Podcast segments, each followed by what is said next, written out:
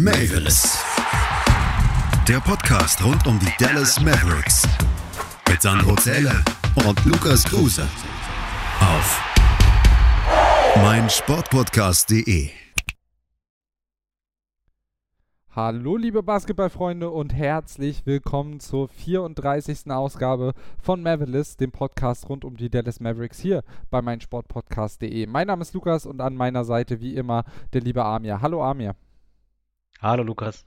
Grüß dich. Ähm, ja, in der letzten Nacht äh, war ein besonderer Tag für deutsche Basketballfans, aber generell auch für Basketballfans weltweit. Die Trikotnummer von Dirk Nowitzki wurde nach dem NBA-Spiel gegen die Golden State Warriors retired äh, in einer feierlichen Zeremonie, also seine Nummer unter das Hallendach gezogen und diese wird nun fortan nicht mehr vergeben werden bei den Dallas Mavericks. Also die 41 wurde jetzt nochmal offiziell gewürdigt. Die Mavs gewannen das Spiel äh, vorher mit 99 zu 82. Der Rahmen war also perfekt. Und äh, ja, diese Jersey-Zeremonie ziemlich äh, emotional und aber auch sehr würdig. Da werden wir gleich noch drüber sprechen, denn wir wollen in der heutigen Ausgabe einfach mal ein bisschen Dirk Nowitzki würdigen und über unsere Erinnerungen, aber auch über sein Wirken nochmal ein bisschen sprechen. Ähm, das wird eher ein ja, gemeinsames in Erinnerung schwelgen und gar nicht so sehr ein äh, Informationspodcast. Ähm, ich glaube, die Karrieredaten an sich sind relativ bekannt, die werden wir eher überfliegen und dann ein bisschen anekdotisch über ihn sprechen und natürlich auch über seinen Einfluss auf den Basketball in der NBA und auch in Deutschland. Ähm, und um damit zu beginnen, würde ich sagen, Amir, erzähl doch mal, wie du erstmals so auf den großen Blonden, wie er ja gerne genannt wurde, aufmerksam geworden bist. Ja, es ist äh, tatsächlich eine gute Frage, die ich mir gestellt habe. Also ähm, ich glaube, er war schon sehr früh ein Begriff für mich, einfach weil er generell als der bekannteste Basketballer Deutschlands natürlich ähm, ja für Sportfans äh, wie du und ich äh, bekannt war. Ähm, vielleicht jetzt erste, wo man ihn wirklich konkreter äh, wahrgenommen hat in der NBA, war für mich die Finals gegen die Heat und ähm, als vielleicht dann schon im Sinne von, ich kann mich da wirklich genau dran erinnern, ähm, auch Sachen, die jetzt gar nicht direkt mit Basketball zu tun haben, sondern nämlich als er bei der Olympiade in Peking ähm, die Fahne tragen durfte, ähm, was er damals auch sehr, sehr hohe Wellen geschlagen hat, weil es auch eine sehr emotionale Geschichte für ihn war. Das wären so für mich, glaube ich, die ersten Dinge, die ich mit ihm ähm, ja, konkret verbinde. Ja, also bei mir ist es, äh, ist es ähnlich. Ich glaube, ich habe ihn immer wahrgenommen ähm, als Sportler, über den man sagt, dass er groß ist und Großes für den deutschen Sport leistet. Ja, an die, an die Olympiabilder von Peking kann ich mich auch noch grob erinnern, ähm, aber jetzt nicht so, dass das das Erste ist, wo er mir in den Sinn kommt. Ich habe tatsächlich ja die, die Karriere von Dirk Nowitzki erst jetzt so retrospektiv, schwieriges Wort, ähm, mitgenommen und wahrgenommen und mich da reingearbeitet und habe leider zum Beispiel den Titel 2011, obwohl ich da alt genug gewesen wäre, um das schon irgendwie wahrzunehmen, äh, leider nicht live mitbekommen. Natürlich hat man irgendwie mitbekommen, dass er den Titel gewonnen hat und dass das was Besonderes war, aber so dieses große Vermächtnis konnte ich jetzt erst im, im Nachhinein ähm, aufschnappen und deshalb für mich gibt es gar nicht so einen richtigen Zeitpunkt, wo er mir das erste Mal aufgefallen ist. Vielleicht war es Olympia, vielleicht war es mal irgendein Länderspiel, was man gesehen hat, aber äh, wie gesagt, so für die Mavs erst jetzt nach, der, nach dem Titelrun. Und auch da erst mal immer nur so ein bisschen oberflächlich. Habe dann das letzte Spiel von ihm, äh, habe ich mir auch angeguckt damals. Ähm, und jetzt die Jersey-Zeremonie. Aber ja, von dem richtigen Wirken ähm, musste ich mir erzählen lassen, quasi von Film und Büchern. Ähm, ich glaube, das geht dir, geht dir genauso oder hast du den, den Title Run zumindest äh, auch wahrgenommen? Ja, ich, also, äh, ich glaube, das habe ich tatsächlich in dem Sinne äh, schon damals wahrgenommen, auch wenn ich jetzt nicht äh, die meisten Spiele nicht gesehen habe während des Runs. Aber ich erinnere mich auf jeden Fall sehr gut darin. Äh, ich war damals noch in der Oberstufe, lang, lang ist es her. Und ähm, da war das auf jeden Fall auch Thema innerhalb der Stufe oder innerhalb der sportinteressierten Leute. Ich glaube, da, da, hat, da war die Teilnahme tatsächlich relativ groß äh, in Deutschland, trotz der, ja, aus deutscher Sicht ja immer dann schwierigen Uhrzeiten. Aber da, da hat man, das hat man auf jeden Fall wahrgenommen und natürlich, wie du auch schon sagst, äh, klar, ein Großteil der Karriere erst im Nachhinein so verstanden, wie groß Dirk denn wirklich war, dass er eben nicht nur der beste deutsche Spieler war, sondern ja, ein All-Time Great oder zu, wie wir ja auch wissen, zu den 75 äh, größten aller Zeiten gehört. Ja, absolut. Das kann man, kann man schwer fassen. Lass uns doch mal ein bisschen auf die Karriere blicken. Ähm, ich habe es gesagt, äh, die, die Karriere wollen wir jetzt an sich, was so den Zeitstrahl angeht, nur etwas überfliegen. Äh, lass uns mal mit dem ersten Abschnitt anfangen. 1998 Nike Hoop Summit äh, in San Antonios Freeman Coliseum. Da hat er mit 33 Punkten und 14 Rebounds äh, für Team World aufgelegt. Generell war ja die Geschichte so ein bisschen wild. Ähm, weil sich sein Team in Deutschland äh, in Würzburg gerade in den Aufstiegsplayoffs befand und er dann äh, irgendwie äh, auf einmal abgezischt ist. Äh, würdest du sagen, dass das so ein bisschen für seine Zielstrebigkeit steht, diese, diese Nacht- und Nebelaktion, mit der er da nach Amerika aufgebrochen ist? Ja, auf jeden Fall. Also ähm, man muss auch sagen, er hatte wohl auch in den Jahren davor die Möglichkeit oder hätte sie gehabt, äh, dorthin zu gehen und wollte das immer nicht aus, äh, wie man es von ihm kennt, aus ähm, ja, aus Solidarität zu seinen Mitspielern nicht machen. Und dann war es dann doch so, dass vor allem auch von Holger Geschwinder dann die Idee kam zu sagen, okay, jetzt müssen wir es mal versuchen, weil das ist jetzt vielleicht die Chance, da hinzukommen. Und ja, es hat sich ja dann im Endeffekt gelohnt. Ich glaube, Würzburg ist in dem Jahr auch aufgestiegen, also ähm, war es dann doch am Ende eine Win-Win-Situation für alle.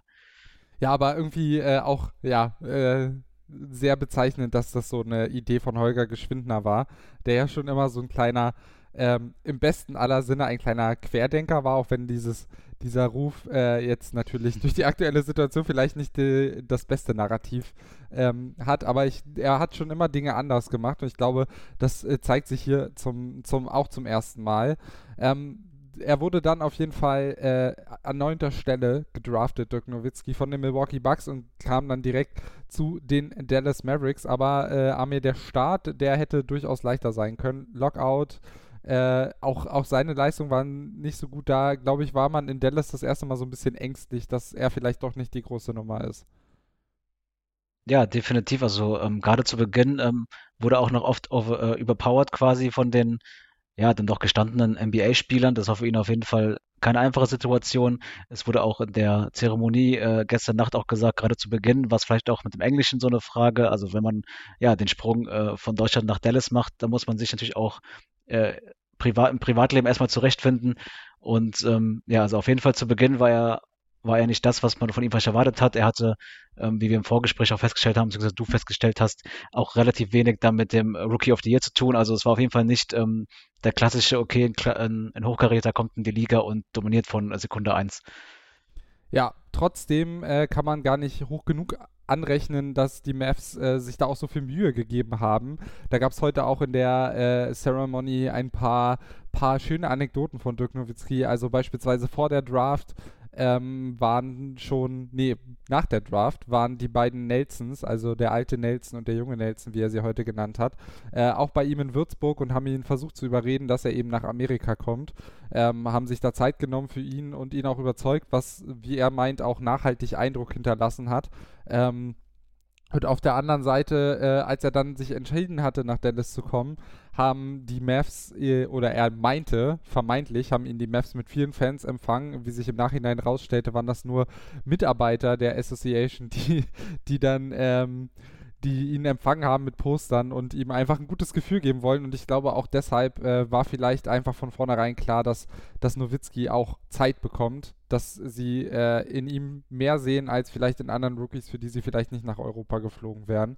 Ähm, ich finde, das war schon sehr bezeichnend. Äh, mit Mark Cuban kann man aber sagen, Amir ist dann so, also als der die Mavs gekauft hat, äh, ging es dann auch bei Dirk steil bergauf. Ja, also das schon die zweite Saison war deutlich besser. Er wurde zum, war auf dem zweiten Platz des Most Improved Players in dem Jahr, ähm, war auch beim NBA All-Star Game äh, bei den Sophomores dabei und äh, beim Dreier-Contest. Also es war direkt dann, ähm, man hat den Eindruck gehabt, der kam dann in diesem Jahr dann wirklich an. Und ähm, ja, wie du schon sagst, Mark Cuban war auf jeden Fall auch dann ein Faktor, der ja dann auch die Ambitionen der Mavs ähm, ja deutlich vergrößert hat in dem Sinne. Also der Anspruch war dann auch ein anderer als, als zuvor.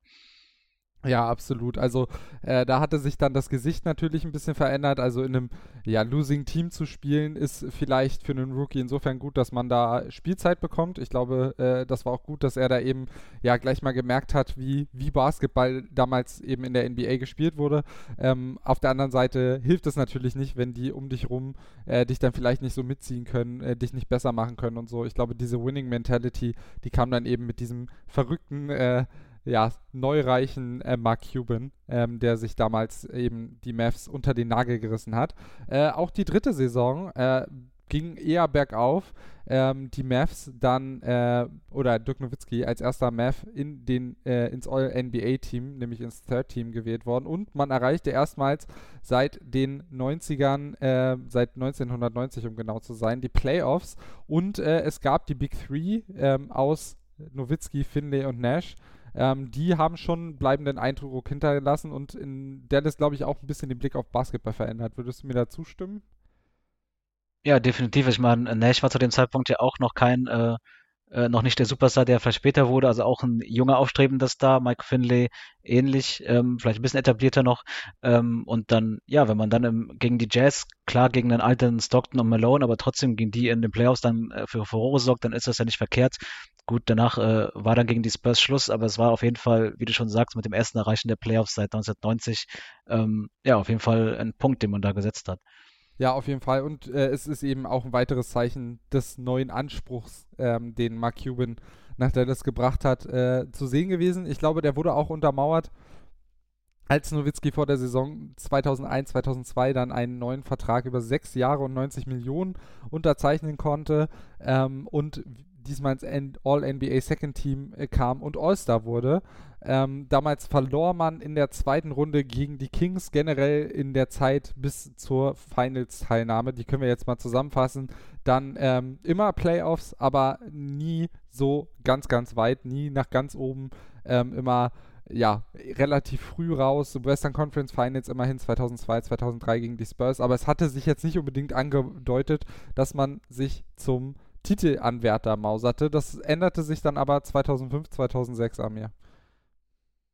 Ja, man erreichte dann ähm, erstmals in der Karriere von Dirk Nowitzki ähm, die, die Finals und musste sich dann aber auch einem weiteren, ja, zu dem Zeitpunkt ja auch noch vergleichsweise jungen äh, Dwayne Wade äh, mit Unterstützung von Shaquille O'Neal geschlagen geben.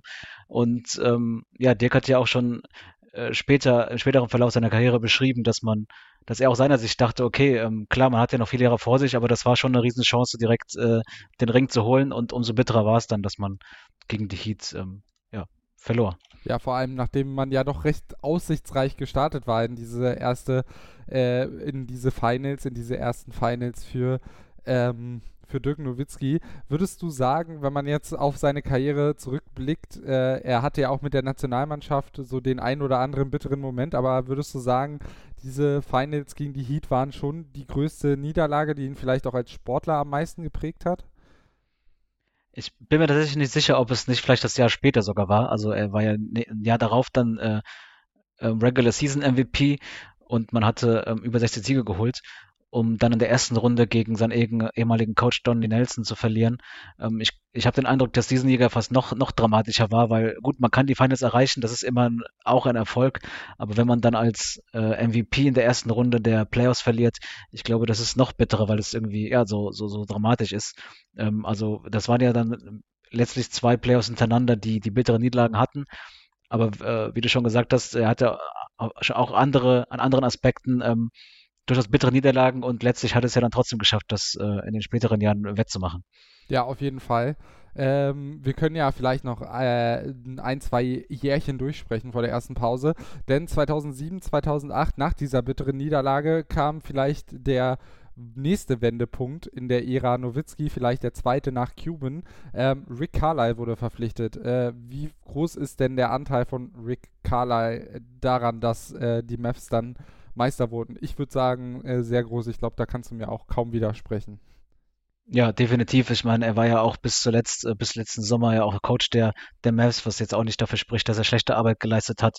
Ähm, man sagt ja nicht umsonst, dass er vielleicht nach Popovic äh, äh, und, oder auch Jüngeren jetzt wie, wie Spelstra oder Kerr einer der besten Coaches der Liga ist, einfach weil er, weil er einfach ja ein großes Repertoire hat und einfach äh, mittlerweile auch eine Riesenerfahrung. Und er hat ja letztlich dieses Team dann auch mitgeformt, das dann ähm, ja letztlich auch vergleichsweise überraschend dann den, äh, den Titel holte.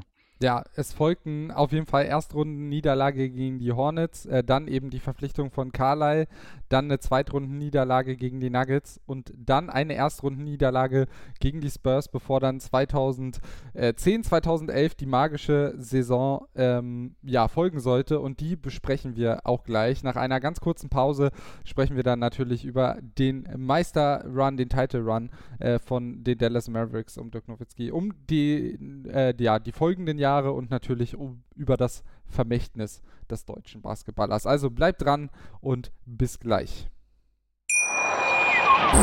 Schatz, ich bin neu verliebt. Was? Da drüben. Das ist er. Aber das ist ein Auto. Ja, eben. Mit ihm habe ich alles richtig gemacht. Wunschauto einfach kaufen, verkaufen oder leasen. Bei Autoscout24. Alles richtig gemacht. Und damit willkommen zurück zur aktuellen Ausgabe von Mavericks, dem Podcast rund um die Dallas Mavericks hier bei meinsportpodcast.de.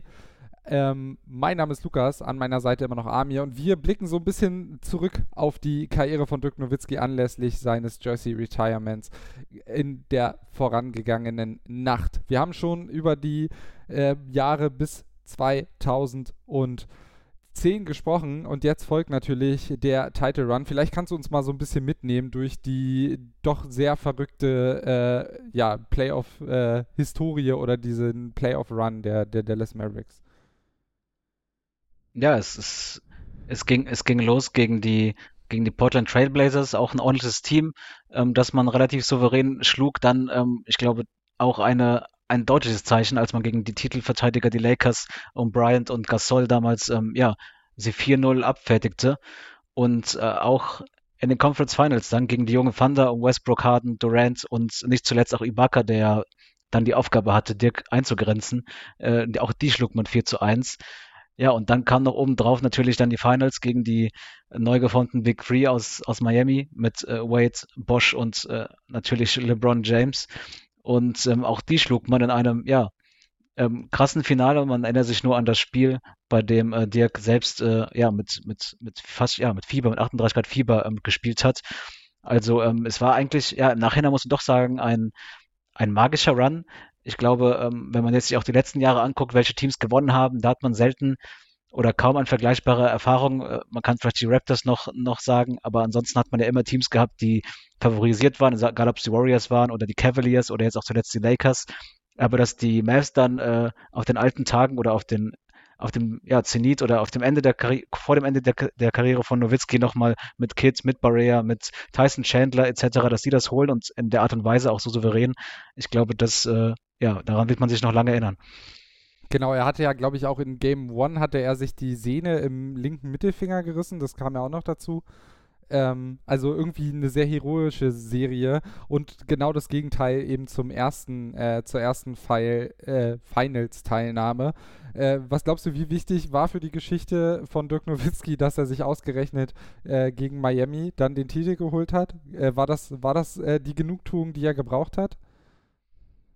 Ja, ich würde sagen, das war so der, das war noch die letzte, der letzte Tropfen sozusagen, den man gebraucht hat, weil der Run an sich, wie gesagt, war schon sehr krass. Also die Lakers so stark zu schlagen, ich glaube, vor dem Spiel oder vor dieser Serie ähm, hatten auch viele NBA-Experten nicht einen Pfefferling auf, auf die Mavs gesetzt. Und dann auch gegen die Thunder, gegen die man ein Jahr später zwar verlor, aber in diesem Jahr dann auch ähm, sehr deutlich gewann. Und wie gesagt, da gab es einige Spiele von Dirk, wo er ja machen und walten konnte, wie er wie er, wie er wollte, einfach weil er so, so st zu stark war und, und keine, und auch in Ibaka keine Chance hatte, ihn da einzugrenzen. Ähm, war auf jeden Fall stark und klar, die, die Heat mit der großen Entscheidung dann, dass LeBron dahin geht und auch Bosch dahin geht, ähm, die dann zu schlagen, ich glaube, da gibt es auch einfachere Aufgaben als, als das. Auf jeden Fall. Und es war, glaube ich, auch sehr, sehr wichtig, dass er diesen Titel noch geholt hat äh, für sein gesamtes Vermächtnis, weil natürlich hat er basketballerisch einen ganz großen Einfluss gehabt auf den, auf den Sport. Äh, die Zahlen, die er in seiner Karriere aufgelegt hat, ähm, die sind ohnehin beeindruckend, aber ich glaube, ihm hätte für ewig der Ruf des äh, Unvollendeten angehaftet, wenn er diese, ja, diesen Titel einfach nicht nach Dallas gebracht hätte gebracht hätte. Ähm, würdest du mir da zustimmen oder glaubst du, dass äh, ja, also äh, dass ein Titel jetzt nicht dafür notwendig ist, dass er heute dieses Vermächtnis hinterlassen konnte? Ja, ich fürchte, du hast da auf jeden Fall recht. Ich glaube, es ist immer noch so, dass äh, ja, einen Titel zu holen der NBA immer noch ähm, als sehr wichtig erachtet wird, ähm, egal in welchen Diskussionen. Und man muss auch sagen, gerade gerade in den 2000ern, in der Zeit, in der halt MVP war äh, und dann auch äh, gegen die Warriors verlor, ich glaube, da waren die Zweifel ja schon groß, auch nach der Finals-Niederlage gegen die Heat, ähm, ob Dirk ne, es schafft, ähm, ja, eine Mannschaft zum zum, zur Championship zu bringen. Ich glaube, für sein Vermächtnis war es auf jeden Fall sehr wichtig und ja, ich glaube, sonst würde man ihn zwar immer noch, für, wie du sagst, für einen großen Spieler halten, auch aufgrund seines, äh, seines Impacts, aber das hat mir auf jeden Fall nochmal geholfen, auch jetzt zu, weiterhin zu einem der größten äh, zu gehören. Ja, zur Titelgeschichte gehört ja auch, dass er da ähm, das erste Mal wohl vor der Saison auf Gehalt verzichtet hat und dann gleich im ersten Jahr danach äh, wird man wird man Meister? Ist das eine Geschichte, die so ein bisschen die Karriere von Nowitzki romantisiert sozusagen in deinen Augen? Oder findest du, das ist schon was, was man ihm hoch anrechnen kann, auch wenn andere Sportler in, im Basketball, wie zum Beispiel auch äh, LeBron James, äh, ähnliches schon getan haben?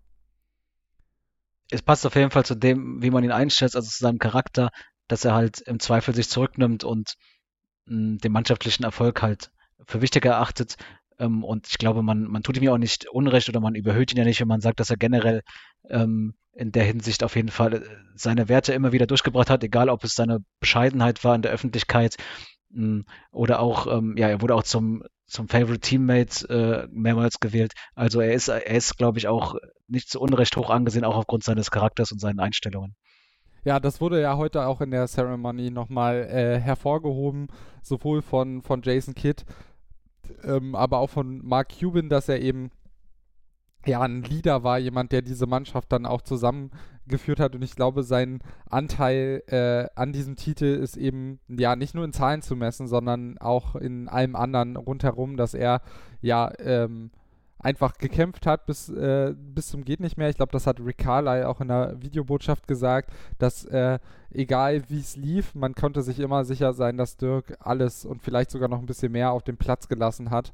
Ähm, und ich glaube, das, das macht, ihn, macht ihn aus, weil er ja auch mit so Gesten wie zum Beispiel dieser Gehaltsgeschichte, glaube ich, einfach ähm, da darf man die Wirkung auf die Teamkollegen einfach nicht unterschätzen, dass er quasi als gutes Beispiel vorangeht ähm, und sagt, ja, ich will diesen Titel ähm, und ja, das kann ich halt nur mit einem guten Team, alleine kann ich das nicht. Und auch das, ähm, das, das ist, glaube ich, viel, viel wert und macht auch viel her. Und er hat erzählt, dass bei diesem Teammate of the Year Award keiner seiner aktuellen Teammates für ihn gestimmt hatte. Das fand ich auch eine lustige Anekdote ähm, dass, dass er quasi Teammate des Jahres geworden ist, nur von Leuten außerhalb der, seines eigenen Teams. Ähm, eine lustige Anekdote, die er da noch erzählt hat.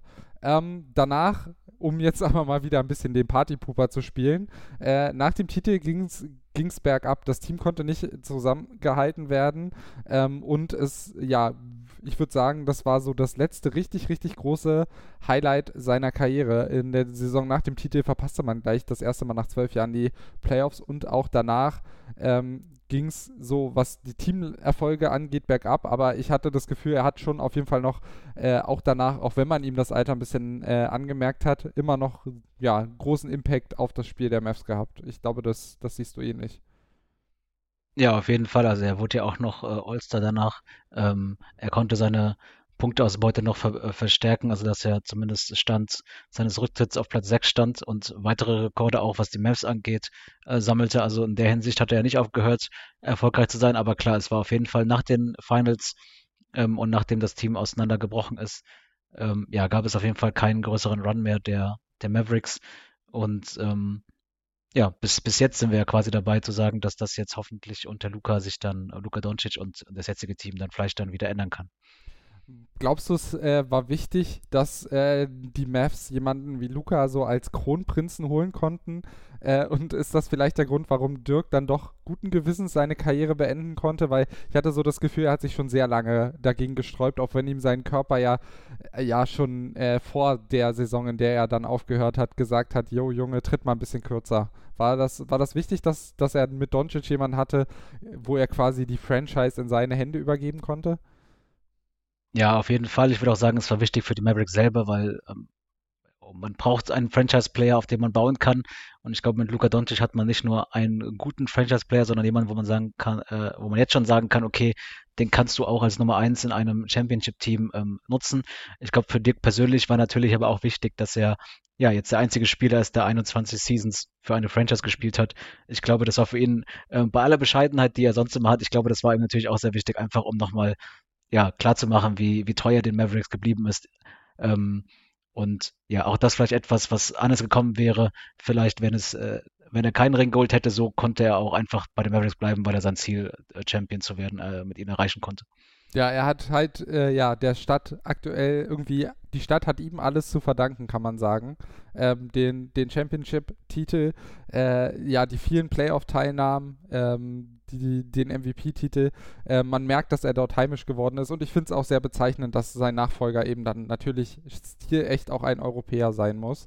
Ähm, das das finde ich auch eine ne schöne Randnotiz. Ähm, genau, er konnte dann den Staffelstab noch an Luka Doncic übergeben und hat dann 2019 seine Karriere beendet.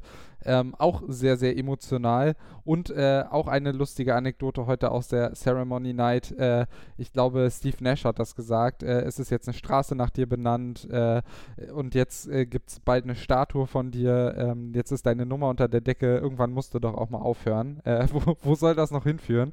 Ähm, das zeigt aber, glaube ich, einfach nur noch, wie wahnsinnig viel äh, Dallas und, und Dirk Nowitzki einfach verbindet. Und ich glaube, äh, es ist eine beidseitige Liebe. Also ich sehe ihn, wenn er irgendwie aktiv nochmal in den Basketball eingreift, er hat jetzt, glaube ich, vor kurzem gesagt, dass er sich Trainer sein gar nicht vorstellen kann. Aber wenn er nochmal ins operative Geschäft mehr einsteigt, als das jetzt ist, er ist ja jetzt, glaube ich, irgendwie so in einer beratenden Funktion, würde ich es mal nennen, tätig für die Mavs, äh, dann wäre es auch nur, nur für die Mavs. Das hat man ja auch daran gesehen, dass er ich glaube, Steve Nash hatte ihn, wollte ihn mit nach Brooklyn nehmen und er ist nicht mitgegangen. Ich glaube, that's for a reason. Ähm, und ja, ich glaube, die Karriere haben wir jetzt ganz gut besprochen, aber vielleicht wollen wir noch so ein paar persönliche Dinge einbringen. Amir, du hast mir schon erzählt, du hast Dirk Nowitzki mal live erlebt, aber an einem anderen Ball. Ja, also ähm, ich habe ihn leider nicht Basketball spielen sehen, aber im Zuge der, der Recherche für die Folge dann doch äh, äh, etwas festgestellt, was ich ganz vergessen hatte. Ich hatte ihn nämlich ähm, bei Champions for Charity 2016, einem Fußball-Benefit-Spiel gesehen. Ähm, das äh, hat ja früher Michael Schumacher geführt, indem er mit seinen äh, mit Prominenten gegen eine Auswahl von äh, Formel 1-Fahrern gespielt hat, Fußball gespielt hat. Und in dem Jahr war es dann Dirk Nowitzki, der die Rolle übernommen hat nach dem tragischen Unfall von, äh, von Schumacher. Und ja, dann durfte ich äh, Dirk, der zu dem Zeitpunkt ja auch in seiner, während in der NBA schon sich äh, mehr über das Parkett schleppte, äh, sehen, wie er das äh, dann auf dem Buserfeld machte. Und es war tatsächlich ein sehr, sehr witziges Ereignis. Also ähm, war schon ganz lustig zu sehen, wie er sich dann, ähm, ja, also er war natürlich auch mit Mikrofon ähm, ausgestattet und wie er dann Anekdötchen erzählte oder wie er damals dann nach der, das war nach der Europameisterschaft äh, in Frankreich, wie er den ähm, ja doch mittlerweile sehr bekannt gewordenen Elfmeter von Simone Sasa nachgeäfft hat. Also das war schon auf jeden Fall ein sehr witziger Abend und wie gesagt, es waren einige vom Einsfahrer dabei, äh, wie Vettel oder auch äh, Mick Schumacher, der Sohn von Michael Schumacher und natürlich einige Prominente mit Nowitzki, die dann eine ja, eine eine gute Summe für einen guten Zweck rausgeholt haben. Und ja, war auf jeden Fall ein witziger Abend. Äh, natürlich hätte ich ihn aber auch gerne mal ähm, Basketball spielen sehen. Ja, das stimmt, weil, äh, und vor allem vielleicht lieber in seiner Prime Basketball spielen sehen, weil ich glaube, äh, ich trete ihm da nicht so nahe. 2016 würde er jetzt nicht mehr den, den rundesten Lauf gehabt haben, glaube ich. Äh, oder oder wie, wie würdest du das einschätzen als Beobachter? Ja, genau. Also wie gesagt, man hat es auch am Fußballfeld gemerkt, da ist, das ist ja auch ein bisschen länger als ein Basketballfeld, da sieht man das vielleicht noch ein bisschen deutlicher. Aber wie gesagt, er hat es mit Spaß genommen und man hat auch äh, Fallrückzieher und Seilfallzieher von ihm gesehen. Also er hat auf jeden Fall ähm, alles gegeben, um, um, guten, um äh, Geld reinzuspielen für guten Zweck. Und ja, aber wie wir es ja auch im Vorgespräch festgestellt haben, wir kennen ihn zumindest äh, als aktive NBA-Verfolger eher als älteren oder äh, mittelalten äh, Spieler, aber dass er früher auch mal ganz schön spritzig war, kann man ja auch in alten Aufnahmen sehen, also wie, wie krass der danken konnte und so weiter. Das sind dann, dann schon mal noch andere, ja, noch eine andere Beweglichkeit, als es am Ende der Fall war.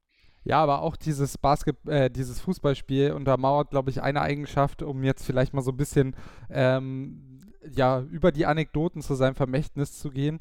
Ähm, eine Eigenschaft, die ihn auch ausgemacht hat, ist, dass er einfach nie den Spaß verloren hat. Weder am Basketballspielen noch am, am Fußballspielen. Ich meine, so ein Seitfallzieher und so, der, der hat einfach Bock gehabt, da mit ein paar Leuten zu kicken. Und ich glaube, ähm, das ist auch eine der Sachen, ähm, die, ihn, die ihn sehr, sehr sympathisch gemacht haben, dass du immer gesehen hast, er natürlich war er manchmal auch ein bisschen verbissen. Ähm, das sind Leistungssportler nun mal, aber man hatte das Gefühl, äh, er hat den Spaß am Basketball äh, und am, am Sportlersein irgendwie nie richtig verloren, auch wenn sein Körper ihm halt irgendwann ähm, ja, die Grenzen aufgezeigt hat, weil ich glaube ähm, tatsächlich, wenn der Körper ihn gelassen hätte, der würde heute immer noch spielen. Ähm, da, da bin ich mir ziemlich sicher. Man hat jetzt auch gehört, äh, dass er dass er es vermisst. Mark äh, Cuban hat ihm, äh, nee, ich glaube, Jason Kidd hat ihm noch einen 10-Tages-Vertrag ja, angeboten. Genau, äh, was ja in der Corona-Pandemie jetzt auf jeden Fall nicht äh, ausgeschlossen wäre, würde ich sagen. Ähm, also ja, ich glaube, äh, der hat den Sport immer geliebt und das sehr ausgestrahlt und äh, das ist eine Sache, die ihn sehr, sehr sympathisch gemacht hat für viele. Und bevor wir, genau, nochmal so ein bisschen ähm, zurückblicken auf die, ähm, ja, auf das Vermächtnis von Dirk Nowitzki und vielleicht noch äh, auf das, was wir mit ihm verbinden, ähm, nochmal eine kurze Pause und dann sind wir gleich wieder für euch da. Bis gleich. Schatz, ich bin neu verliebt. Was? Drüben. Das ist er. Aber das ist ein Auto. Ja, eben. Mit ihm habe ich alles richtig gemacht. Wunschauto einfach kaufen, verkaufen oder leasen. Bei Autoscout24. Alles richtig gemacht. Also, willkommen zurück zur 34. Folge von Mavericks, dem Podcast rund um die Dallas Mavericks hier bei meinsportpodcast.de. Mein Name ist Lukas, an meiner Seite ist Amir und wir blicken gerade zurück auf die Karriere von Dirk Nowitzki. Wir haben bereits so ein bisschen über die Eckdaten gesprochen, aber zu Dirk Nowitzki gehört natürlich mehr als der eine Titel und die Finals MVP und MVP-Auszeichnung, sondern der war ein Spitzentyp. Ähm, das kann man sagen. Was würdest du sagen, äh, wiegt für dich denn schwerer? So der Einfluss auf den Sport oder einfach dieses öffentliche Auftreten, die Sympathie, die man vielleicht mit ihm verbindet? Ähm, was hat ihn für dich oder was macht, hast du präsenter vor Augen, wenn du Dirk Nowitzki hörst? Ja, also wie wir es vorhin schon gesagt haben oder auch äh, vorhin besprochen haben, also zum einen, dass er einer der größten Basketballspieler aller Zeiten ist, dass man das gerade in Deutschland ja irgendwie, man zwar wahrnimmt, dass er ein großer deutscher Spieler ist, aber dass er auch für die NBA selbst äh, mit, seiner, mit seiner Spielweise ja auch viel geändert hat. Aber wie du auch schon sagst, seine Persönlichkeit, also einfach immer dieses, ja, sympathische, verschmitzte Lächeln von ihm und ähm, eine gewisse, ja, wie soll man sagen, Höflichkeit, äh, Zurückhaltung, äh, die er auch ausübt, wenn er interviewt wird, wenn er spricht, also einfach ja, einfach, man hat den Eindruck, er ist einfach ein guter Kerl und ich glaube, das äh, färbt dann auch auf einen ab, wenn man ihn beim Reden hört, beim auch damals beim Spielen gesehen hat. Ähm, ich glaube, das, das prägt, prägt das Bild bei mir von, von Dirk Nowitzki. Und bei dir? Ähm, ja, auf jeden Fall auch dieses, äh, die sympathische Ader natürlich, diese Bodenständigkeit, die auch immer wieder hervorgehoben wird in, in dem Film Der perfekte Wurf. Ähm, Geht es ja auch darum, dass irgendwie, was die Finanzen angeht, wie unbeholfen er da immer noch ist und dass seine Mutter noch lange ihm immer Bargeld abgehoben hat, wenn, äh, wenn er zu Hause war, weil er, weil er das nicht konnte und so. Ähm, ja, einfach, äh, das sind so Kleinigkeiten, die ihn sehr, sehr, sehr, sehr sympathisch macht. Aber was mich auch immer wieder beeindruckt, ist, wenn andere Sportler auch aus anderen Sportarten über ihn sprechen. Also beispielsweise aus dem Fußball weiß man, äh, dass Mats Hummels und, und Toni Kroos sind große Nowitzki-Fans. Ähm, dass selbst Profisportler beeindruckt von seiner Disziplin und seiner Arbeitsmoral sind. Also ein Spieler, der eben Führungsspieler ist und immer vorangeht im Training, der sich stetig verbessern wollte, natürlich auch irgendwie angetrieben von, von Holger Geschwindner, ähm, der, äh, genau, der, der einfach immer noch mehr wollte und sich selber noch weiter optimieren äh, im Sinne des Teams, äh, aber auch natürlich für sich selber. Und das von anderen Profisportlern zu hören, was man selber vielleicht auch beeindruckend findet, ähm, das, das hat mich auch immer beeindruckt und macht ihn, glaube ich, macht ihn, glaube ich, auch so ein Stück weit aus, dass, äh, dass er selbst in so einem Sport, äh, wo ohne Arbeit auch nichts geht, also nur Talent, gewinnt dir am Ende nicht den Titel. Ähm, das hat Kobe gesagt und ich glaube, das unterschreiben die meisten, die da ganz oben dabei sind. Dass Nowitzki da nochmal herausgestochen hat, das, das hat mich auch immer zutiefst beeindruckt. Ähm, und äh, ja, wird auch, glaube ich, immer weiter noch herausstechen. Ähm, du hast schon angesprochen, er hatte auch einen großen großen Einfluss äh, auf den Sport Basketball, was als Europäer natürlich nochmal ein bisschen besonderer ist. Ähm, vielleicht kannst du ja nochmal kurz beschreiben, wie so sein Einfluss auf den heutigen NBA-Basketball aussah. Ja, also natürlich ähm, seine starke Wurfqualität, also gerade für Spieler seiner Größe war eigentlich immer die, die Zone, die, der Bereich, in dem man sich aufhalten sollte, wenn man so groß ist. Und ähm, er hat es ja auch etabliert, dass auch größere Spieler ähm, von weitem werfen können. Er ist bis heute auch der, der Seven-Footer mit den meisten Dreiern ähm, in der Statistik und ähm, ja, natürlich auch sein ganz bekannter Fadeaway bis heute, ja, ist, also er hat, er sagt er selbst immer, er hat das auch vorher schon in der NBA gesehen, aber er hat ihm letztlich, glaube ich, diese Prominenz äh, geschaffen. Ich glaube, LeBron James hat mal gesagt, ähm, abgesehen von äh, dem Hook, äh, Skyhook von, von Karin Abdul-Jabbar gibt es keinen Spieler, der einen so ikonischen und starken äh, Wurf hat, wie, wie der Flamengo von, von Dirk Nowitzki. Und wie du schon gesagt hast, gerade als Europäer, also war der erste Europäer im All-Star-Game, der erste Europäer, der MVP geworden ist. Und dass wir heute so viele europäische oder internationale Spieler haben, liegt nicht zuletzt auch an ihm, weil der es etabliert hat, dass man auch außerhalb der, äh, der USA oder auch außerhalb von Nordamerika äh, es mehr als genügend Spieler gibt, die die, die Qualität äh, mitbringen, eben auch, auch in der NBA zu glänzen. Ja, und äh, was man vielleicht auch sagen kann, du hast es gerade schon so ein bisschen angedeutet, LeBron James schwärmt von ihm, Kobe Bryant hat von ihm geschwärmt, Steve Nash.